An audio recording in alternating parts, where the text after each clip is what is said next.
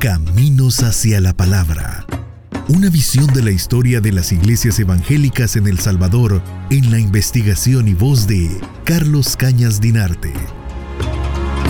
En septiembre de 1895, la Dirección General de Educación Pública emitió a los directores de establecimientos de enseñanza sostenidos y subvencionados por el gobierno salvadoreño una circular en la que se les prevenía de orden superior que dedicaran una hora diaria a la enseñanza de la moral basada en la existencia del Ser Supremo sin referirse, sin embargo, a ninguna religión positiva y que en las escuelas de adultos se impartiera por lo menos tres veces por semana una clase de instrucción cívica. El director general de Educación Pública en aquel momento era el intelectual migueleño Francisco Gavidia. Nacido en 1863 para 1895, Gavidia tenía 32 años y era un furibundo opositor a todo lo que tuviera que ver con la religión católica. Ya lo había dejado ver en ese mismo año en la publicación de su pieza dramática Ursino de Orbaneja, en la cual el protagonista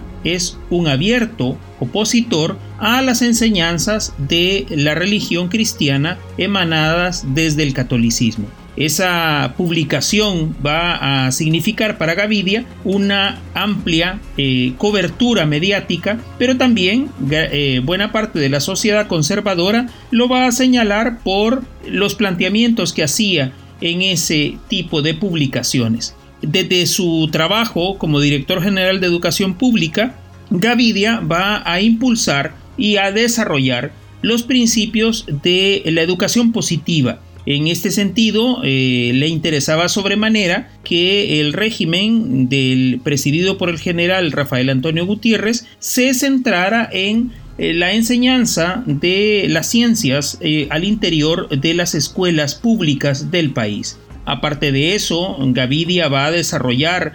también su actividad como catedrático de la Universidad del Salvador y por tanto va a influir en el pensamiento de quienes recibían sus clases de oratoria, de literatura y de otras materias humanísticas. Francisco Gavidia eh, ha sido muy poco estudiado desde el punto de vista de la educación y del desarrollo educativo nacional, pero menos ha sido estudiado como uno de los principales intelectuales en contra de la enseñanza religiosa en el territorio salvadoreño. En este sentido, eh, es llamativo que sea en el año 1895 cuando él, desde su puesto como funcionario, emite esta circular donde advierte a los directores de las escuelas eh, y de los institutos eh, la necesidad de